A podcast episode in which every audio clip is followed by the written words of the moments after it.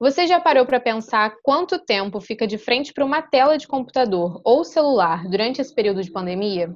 Então, aumenta o som, arruma um lugar aconchegante e vem bater um papo totalmente sem tela com a gente.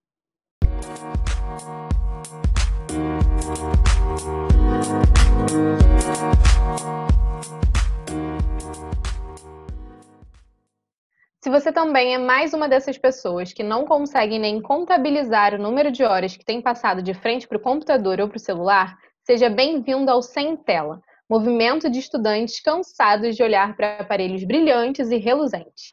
Eu sou Ana Mello. Eu sou Brenda França. Eu sou Karen Rodrigues. E eu sou a Luísa Bertola. E esse é o podcast Sem Tela.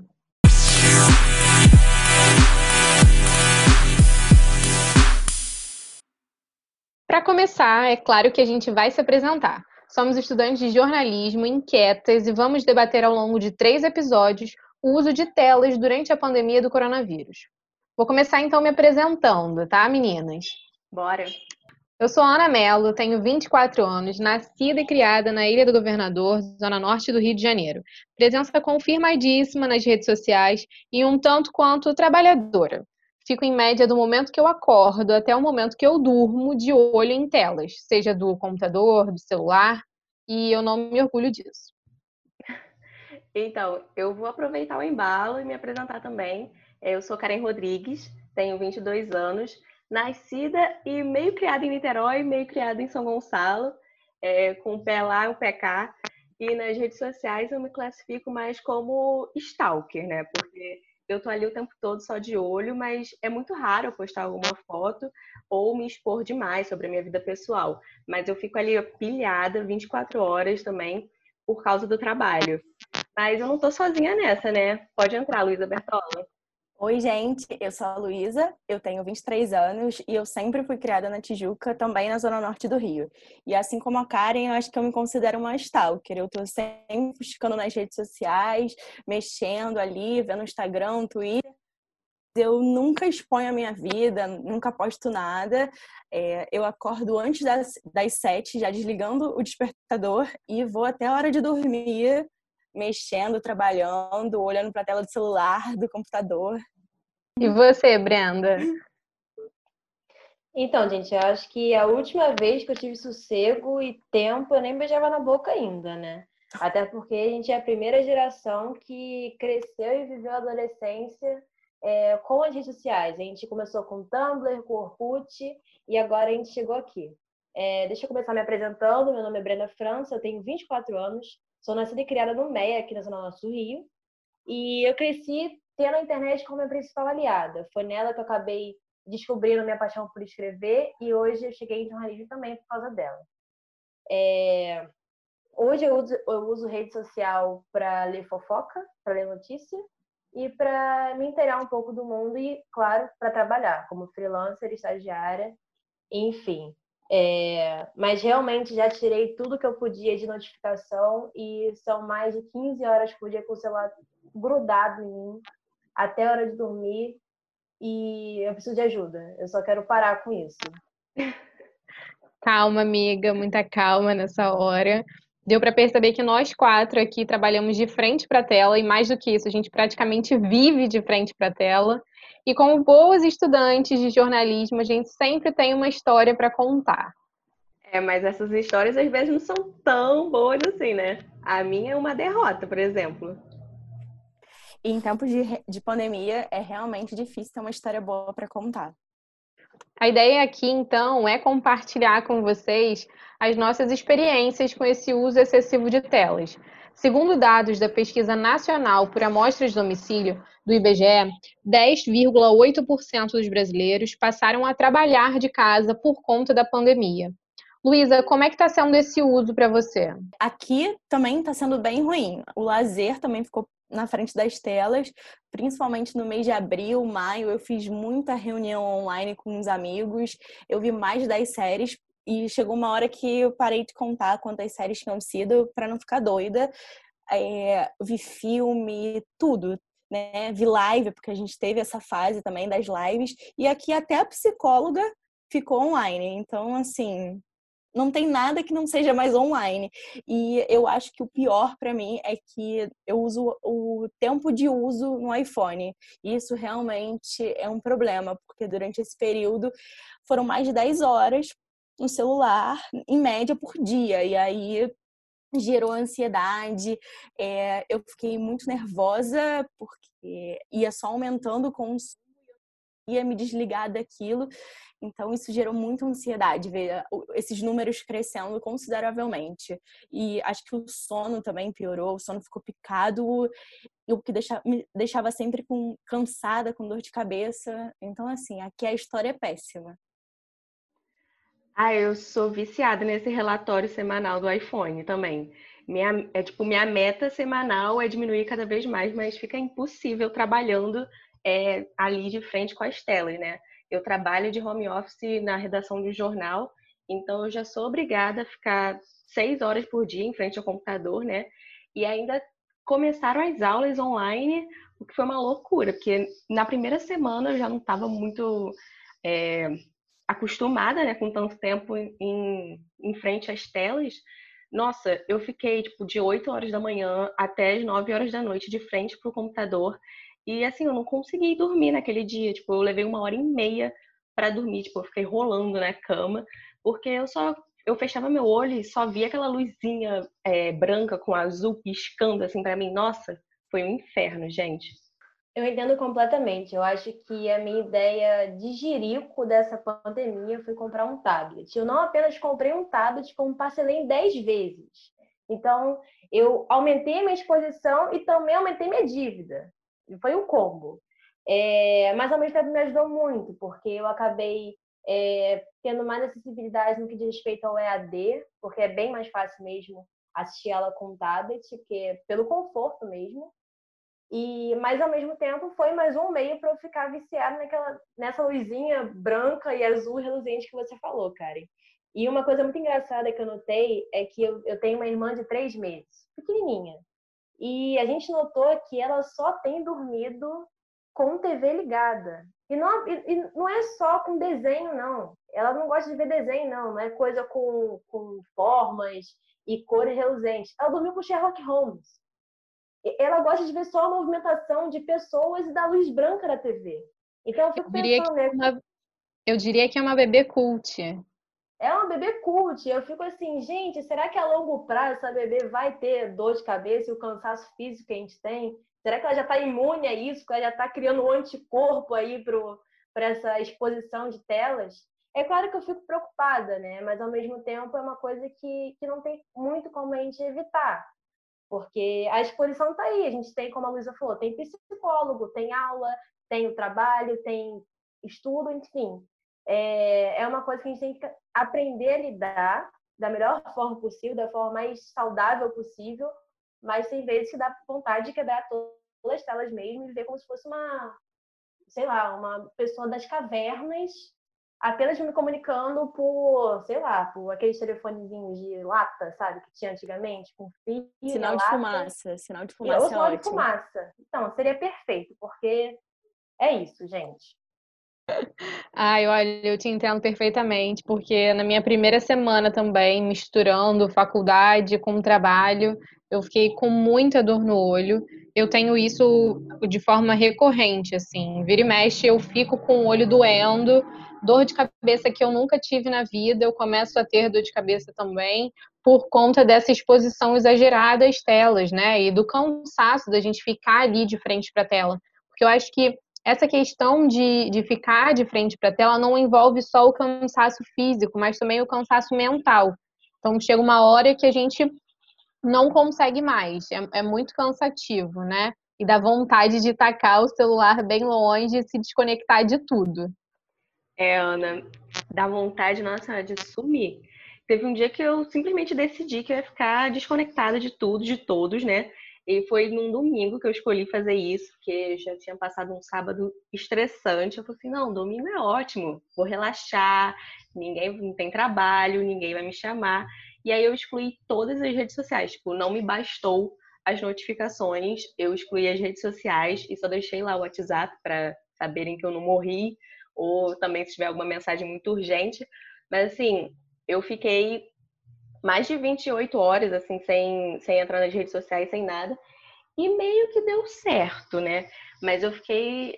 Eu lembro que eu fiquei com uma sensação, assim, de estar tá perdendo alguma coisa. Eu fiquei com uma ansiedade na hora que eu voltei para as redes sociais de tipo ver tudo que estava acontecendo e tipo eu não sei se foi muito saudável porque quando eu voltei eu fiquei umas duas horas assim no celular direto né para acompanhar tudo que estava rolando e aí eu fui procurar saber por que, que eu fiquei assim tão ansiosa assim tão é, querendo saber por que estava acontecendo por que, que eu fiquei com esse medo de perder as coisas né e de acordo com a Associação Brasileira de Psiquiatria, é, se chama nomofobia, que é simplesmente o medo de ficar desconectado. Tipo, tem medo de tudo, né? Tem medo de cachorro, medo de, sei lá, de escuro, mas, cara, medo de ficar desconectado, assim, e tá ficando mais intenso agora na pandemia, né, Luísa? Com certeza. Minha meta de vida, com certeza, é ficar essas 28 horas aí que você porque meu sonho é ficar totalmente desconectada. Eu já tô naquela fase que meu celular vibra ou ele toca mentalmente, e eu vou, corro para pegar o aparelho e não tem nada, assim. Então já é uma coisa da minha cabeça. O vício é tanto que às vezes eu fico rolando o feed das redes sociais só por já estar tá acostumada aquilo, já virou hábito. Então, assim, tem nada para ver, já vi aquilo, mas mesmo assim eu continuo lá rolando o feed, e quando eu vejo passou 10, 15, meia hora que eu podia ter feito, sei lá, lendo, falando com as pessoas, mas eu tô lá vendo a vida alheia que de novo às vezes, né? Porque eu já vi aquilo e eu tô vendo de novo. É, eu uh, acho que eu tô sempre conectada, porque eu tô ou conversando no WhatsApp, ou eu tô vendo no Instagram, tô trabalhando. E depois que eu vi o documentário O Dilema das Redes, Netflix, da Netflix, eu me preocupo ainda mais em tentar me desconectar, mas eu acho que é um desafio, assim, eu não sei para vocês. É, eu também vi esse documentário, me assustou muito. Enfim, entre outros aspectos, um aviso final que ele deu foi sobre tirar as notificações do celular, justamente para diminuir esse tempo de uso, né? E a gente que trabalha e estuda com internet o tempo inteiro fica ainda mais difícil. É, eu fui fazer esse teste, eu tirei todas as notificações de Twitter, Facebook, é, é, portais de notícia, e me ajudou muito. Assim, eu notei que eu acabei diminuindo o tempo de redes, como Twitter e Facebook, e o Instagram também. É, também tirei do WhatsApp e só deixei os e-mails mais importantes, que são de trabalho e o e-mail de estudo, que na UF a gente tem um e-mail apenas para a universidade. E isso adiantou muito meu lado. Então, eu sugiro até para os ouvintes que testem isso, que testem tirar as notificações de rede social e ver se o tempo de uso de fato diminui ou se aumenta a ansiedade também, né? Como foi o caso da Kari, que teve esse, essa nomofobia, né? Que foi esse medo de se desconectar. Mas é, é, tirar a notificação parece meio que doses homeopáticas, de você ainda estar conectado, mas conectado de uma forma mais responsável, talvez mais é, enfim, não tão nociva quanto que a gente está acostumado a fazer, que é só ficar rolando feed e ficar lá com o dedinho para cima o tempo inteiro e vendo nada muitas vezes. E para você, cara, como é que é isso? Nossa, comigo o efeito foi totalmente contrário desse documentário. Eu já assisti, começou a me bater uma crise de ansiedade, porque, gente, tá rolando isso tudo no meu celular, o que, que tá acontecendo? E aí eu, tipo, eu tentei fazer a dica deles de notificação, de tirar tudo. Mas assim, não deu. Eu fiquei duas horas sem notificação e aí eu dei meio que uma pirada. Eu falei assim, não, eu preciso de uma notificação, preciso saber que alguém tá me chamando. Assim, não deu muito certo. Acho que para mim rola mais de apagar tudo. Tem que estar tá tudo excluído, é, nem pingo de, de resquício de rede social no meu celular eu senti tanta raiva desse documentário no começo que eu falei assim: isso é teoria da conspiração, não acontece nada disso, porque eu não queria acreditar. Era como se eu, a verdade estivesse ali estampada na nossa cara, a gente está vendo que a gente é refém disso. E aí eu fiquei com raiva, eu falei: não, é mentira isso, eu não sou assim, os algoritmos não mexem comigo. E acontece com todo mundo, né? Eu super não, eu tenho noção disso, eu sei o que são os algoritmos. E na verdade acontece com todo mundo, a gente está sujeito a isso, né? A gente fala A e aí vem a propaganda, você abre o celular e vem a propaganda do A lá que você falou. E aí E eu super irritada, assim, falando, não, comigo não acontece, achando que eu era o alecrim dourado, que não podia, que não ia acontecer comigo, comigo nunca. Ah, eu sei, eu sei bem o que é isso, porque eu achava mesmo que, que também não tinha essa, não, não acontece com a gente. Eu fiquei bem assustada, assim, quando eu vi esse documentário. Não tentei tirar as notificações, porque eu acho que eu não estou preparada para isso ainda. Eu trabalho com rede social, então, para mim, seria muito ruim não ver uma resposta, não saber se eu, a postagem que eu fiz na página do cliente está indo bem, está indo mal. Então, eu acho que é ainda pior para a gente, né? Quando a gente trabalha diretamente com isso.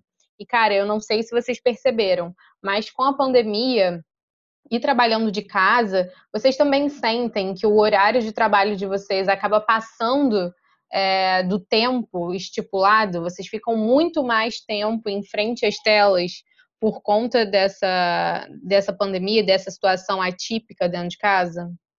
Olha, Ana, eu estou trabalhando 24 horas por dia. Eu digo isso com tranquilidade. eu mesma. Tranquilidade. Assim, como você entende, como freelancer de social media, a gente tem essa, essa, essa neura, digamos assim, é, de querer ver o, o, feedback, de querer ver o comentário, de querer ver as reações, ler as métricas para ver se o trabalho está dando certo. E é muito difícil o freelancer é, determinar uma hora de trabalho. É muito difícil mesmo. Isso é até assunto para outro episódio, se for o caso. Mas uma coisa que eu sinto falta, e podem me chamar de louca, é que é do ônibus. Eu sinto falta do ônibus, eu sinto falta dessa aglomeração ali do povo. Porque eu passava cinco horas em transporte público. Eu pegava barca, pegava VLT, pegava trem, eu pegava todos os modais do Rio de Janeiro possíveis para conseguir viver minha vida. Mas, ao mesmo tempo, a sensação de estou voltando para casa é muito importante. De que o trabalho ficou ali, ficou ali no endereço que você saiu. De que a faculdade está ali, que a UF ficou para trás. Estou indo para casa para jantar, tomar meu banho e dormir. E, de repente, tudo virou, tudo ficou no WhatsApp. O cliente está no WhatsApp, sua vida social está no WhatsApp, sua, sua faculdade, seus trabalhos de faculdade estão no WhatsApp. E fica muito difícil para a gente que, que vê isso como algo muito novo, é, saber o limite. Saber quando eu vou responder isso e quando eu não vou responder isso. Saber que quando eu estou acordando 7 horas da manhã e desligando meu alarme, eu não tenho o dever de responder a minha chefe, se meu horário é de uma hora da tarde. Então, eu acho que essa, essa, essa autoconsciência é uma coisa a se, a se estudar agora com a gente, e durante essa pandemia principalmente, né, Karen? Nossa, total, Brenda. Eu sinto muita falta desse limite, assim, de horário. Porque, cara, eu não lembro a última vez que eu fui no banheiro ou fui almoçar sem meu celular do lado, com as notificações ativadas, porque meu chefe pode mandar mensagem a qualquer minuto e eu tenho que responder ali, porque eu sinto a necessidade de responder, assim, na hora. Porque se eu não responder na hora, parece que eu não tô fazendo nada, parece que eu não tô trabalhando. Ele não tá me vigiando, né? Ele não sabe o que eu tô fazendo em casa. Então, assim, é total essa coisa de achar que tá trabalhando 24 horas por dia. E assim, é assessor mandando mensagem, informando de local de, de pauta e tal. E aí você tem que falar, você tem que falar, responder a pessoa, você tem que mandar mensagem para o seu chefe. Então, assim, eu tô sentindo total, assim, parece 24 horas por dia eu tô trabalhando. E você, Luísa, como é que tá? Aqui também eu sinto a mesma coisa. Outro sexta-feira, um assessor me mandou mensagem 10 e meia da noite. Eu falei, ah, gente, tudo bem que a gente tá numa pandemia, né? Mas 10 e meia da noite, assim, não tem um sextor, né? Com festa e tudo, mas, gente, 10 e meia da noite. E eu sempre falo isso, até para psicóloga, que eu trabalhava num lugar que tinha uma porta corta-fogo é, corta verde. E aí eu saía duas horas do trabalho, fechava aquela porta e o trabalho ficava lá. Hoje eu sento na cadeira do computador, mexo na minha, no, meu, no meu computador e quando minha ligo o computador, mas eu ainda estou no mesmo ambiente, eu ainda estou com o celular, com o WhatsApp apitando, eu tenho um grupo de trabalho que só para 11 horas da noite, e aí assim, a gente acaba ficando conectado naquilo o tempo inteiro. É isso quando eu, eu trabalho em redação, quando eu não fico olhando o site para ver se aquela matéria foi publicada, se, nossa, isso tá, tá bombando, vou ver se já deram lá no trabalho. E assim, eu faço outras coisas da vida, mas mesmo assim eu quero ficar conectada, ficar agarrada ali no trabalho. E eu acho que tá sendo horrível nesse sentido, assim, o home office, ele faz com que a gente trabalhe 24 horas por dia e isso faz com que a gente fique o tempo inteiro olhando para as telas, né? E, cara, é muito difícil desapegar, né? Eu acho que o, o, pior, a pior parte é essa parte do desapego voluntário, de você conseguir, de fato, desapegar do seu trabalho por livre e espontânea vontade. E, e acaba que a gente não consegue, a gente fica refém dessa atualização em relação ao trabalho. E como a Brenda falou, a gente não tem mais o marco do dia a dia, que é o transporte, que é o trajeto para o trabalho, aquela ida e volta que marcam que, ah, bom, fechei essa portinha aqui, tchau, beijo, acabou o trabalho por hoje. Realmente, com o home office, como tá ali na nossa mão, no celular, na nossa cara com o computador, faz com que a gente fique muito mais tempo ali prolongando o trabalho e muito mais tempo trabalhando de fato. Bom, gente, a conversa foi ótima e já adianto que nos próximos episódios tem mais debate sobre o assunto.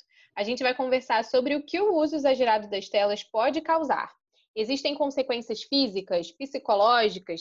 A psicóloga Mariana Rambaldi e a neurocirurgiã Luana Rocha são as nossas convidadas para esse papo.